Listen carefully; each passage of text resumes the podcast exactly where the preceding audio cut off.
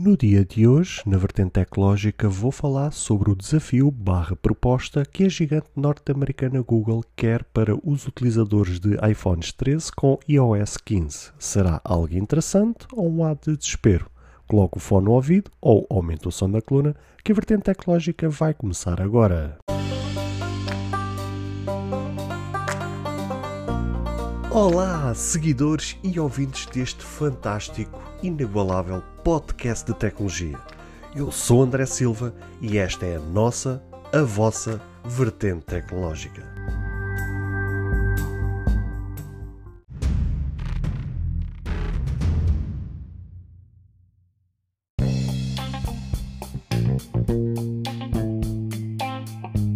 Com a evolução dos dois e únicos grandes sistemas operativos no mercado mobile, é normal que, o passar dos anos, o cerco cada vez mais tenha apertado. Cada uma faz aquilo que pode e tenta oferecer, uh, dentro das suas propostas, dos seus desafios, a melhor proposta possível para a concorrência.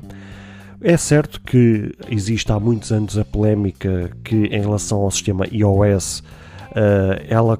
a Apple acaba por colocar muitas aplicações nativas e acaba por ter um sistema extremamente fechado que impede e impede de certa forma, por menos durante muitos anos, impediu uh, que aplicações de terceiros ou aplicações de, de, da concorrência pudessem substituir as suas próprias aplicações. O que é certo é que as políticas de antitrust, com a concorrência cada vez mais a levantar as polémicas e a levar casos para tribunal, um, o cerco se tem apertado e tem estado a apertar cada vez mais para, para, para os lados da Apple. Uh, e, e, ela tem aberto um bocadinho, entre aspas, e peço desculpa pela expressão, mas tem aberto um bocadinho as pernas para aquilo que a concorrência oferece no mercado. Tivemos o caso do, do navegador, por exemplo, do caso do Safari, que durante anos era um, um caso exclusivo.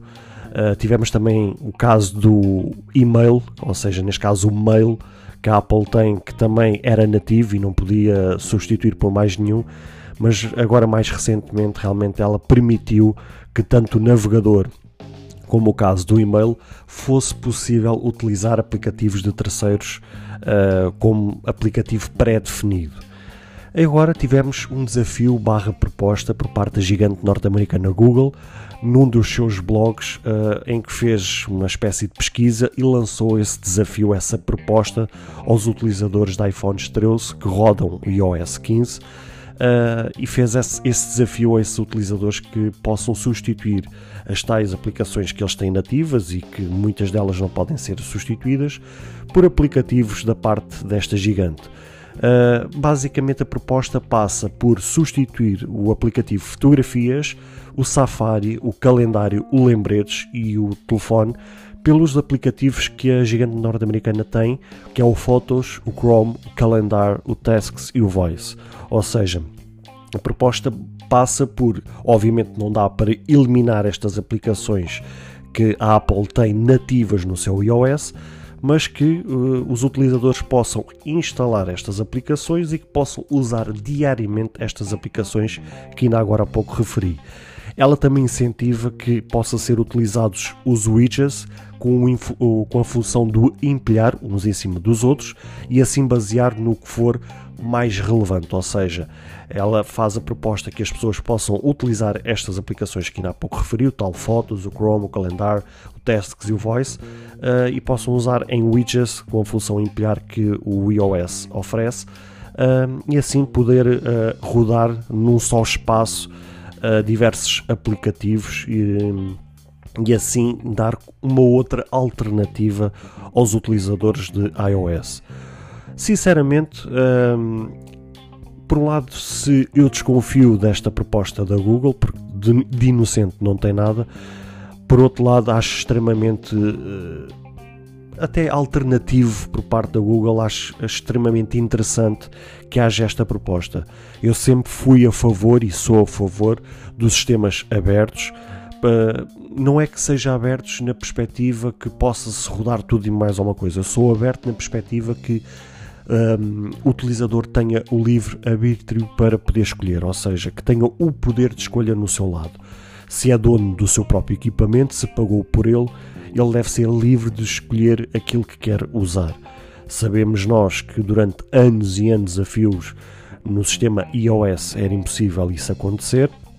mas conforme ainda agora há pouco disse, os casos em tribunal são mais do que muitos. A Apple tem, sim, tem sido amplamente multada e tem sido lhe cortada as pernas naquilo que ela pretende, que é ter cada vez um sistema mais fechado e mais centrado naquilo que é o dela. Mas o que é certo é que uh, as multas e as decisões em, em tribunais têm contrariado aquilo que a Apple quer implementar e ela aos poucos tem sido obrigada uh, a ter que desarmar essa sua armadura de um, bloqueios e tem aberto, como ainda há pouco disse, uh, aberto um pouco as pernas para que uh, ela possa deixar com que outros aplicativos de terceiros um, possam realmente ser uma alternativa aos seus clientes. Realmente tivemos evoluções, tal como, tal como disse há pouco, tivemos o caso do Safari, que hoje, hoje em dia já facilmente consegue-se pôr um aplicativo de terceiros como pré-definido sem que possa a pessoa estar exclusiva ao Safari. Já existe a questão do, do mail, se vocês, por exemplo, baixarem o, o, Gmail ou mesmo Outlook ou outra mais conhecida, vocês também podem pré-definir essa aplicação sem ser o próprio mail do iOS. Vocês também conseguem, por exemplo, uh, usar outras aplicações, nomeadamente uma que foi uma das mais recentes e que deu tanta polémica,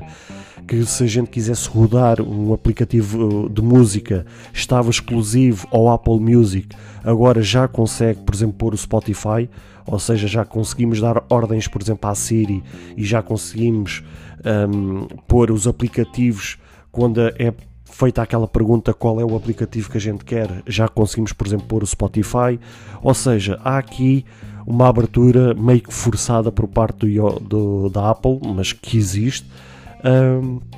e, e, é assim que tem que ser. Sinceramente, na minha opinião, ainda que a gente possa desconfiar um pouco de aquilo que a, a concorrência quer fazer, claro que eles estão ali para vender o seu peixe, estão ali para querer vender o seu produto e querer que o seu produto seja usado por outros utilizadores e quanto mais utilizadores melhor, mas o que é certo é que muitas vezes a gente sabe o que é que está por detrás, principalmente pelos aplicativos da Google, que a gente sabe que, e já foi tema de conversa em outros episódios que eu vos trouxe aqui, que as intenções da Google ou o principal negócio da Google passa por vender os nossos dados, passa por publicidade passa por rastrear os nossos movimentos, as nossas ações, as nossas pesquisas, ou seja, essa é a fonte principal de negócio da Google. E se a gente usamos aplicativos,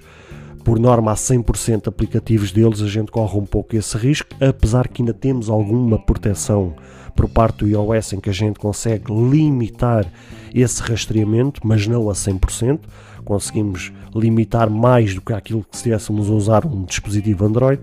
mas ainda assim é possível ser rastreados e não é um bloqueio a 100%.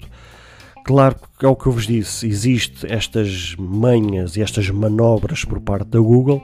mas ainda assim, mesmo sabendo esses riscos e mesmo sabendo essas jogadas por parte desta gigante, eh, é sempre bom haver alternativas, é sempre bom haver outras soluções que passem,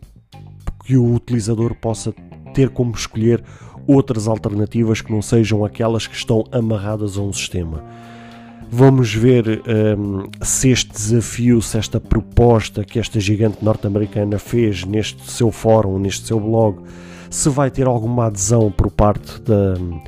desta, destes utilizadores de iPhones 13. Eu, pelo menos, falo por mim. Eu utilizo um ou dois aplicativos da Google, não mais. Uso, nomeadamente, por exemplo, Google Notícias que é para mim talvez dos melhores aplicativos que eles têm a nível de organização de notícias, de notificação de notícias. Uh, por acaso aquilo está bem pensado, acho que a aplicação está muito bem conseguida, consegue-se fazer ali qualquer coisa e torna-se apelativo uh, uh, por aquilo que eles oferecem, mas não uso mais. Cheguei a usar durante muito tempo o Google Maps, mas deixei de usar porque tem alternativas, por exemplo, do próprio Mapas da Apple e até mesmo do Waze, se quiser pesquisar alguma coisa. Uh, ou seja, existe já muitas alternativas, por exemplo, no caso de fotografias ou de fotos de, do Google, não uso porque tenho fotos e tenho o iCloud da, da própria Apple, ou seja, uh, as alternativas ou as soluções que eu uso atualmente uh, considero ainda mais vantajosas e mais relevantes para mim. Mas ainda assim, seja eu ou seja outro qualquer utilizador, é sempre bom ter estas alternativas, é sempre bom haver mais empresas um, que ofereçam mais soluções para que os utilizadores possam escolher aquilo que for melhor para as suas conveniências, mas que principalmente que haja uma cada vez mais abertura por parte da Apple uh, para que realmente os seus clientes não fiquem amarrados e fiquem só encolhidos àquelas soluções que a própria Apple oferece. Qualquer das maneiras é de aplaudir, devemos estar atentos àquilo que o mercado está a oferecer neste momento, estar atentos àquilo que a Apple vai ou não fazer daqui para a frente, seja por iniciativa dela, ou seja por imposição de alguma decisão em tribunal, mas volto a reforçar, e isto é que é o importante para fechar esta notícia. É bom sempre haver alternativas, é sempre bom haver mais soluções do que haver uma única solução no único sistema operativo.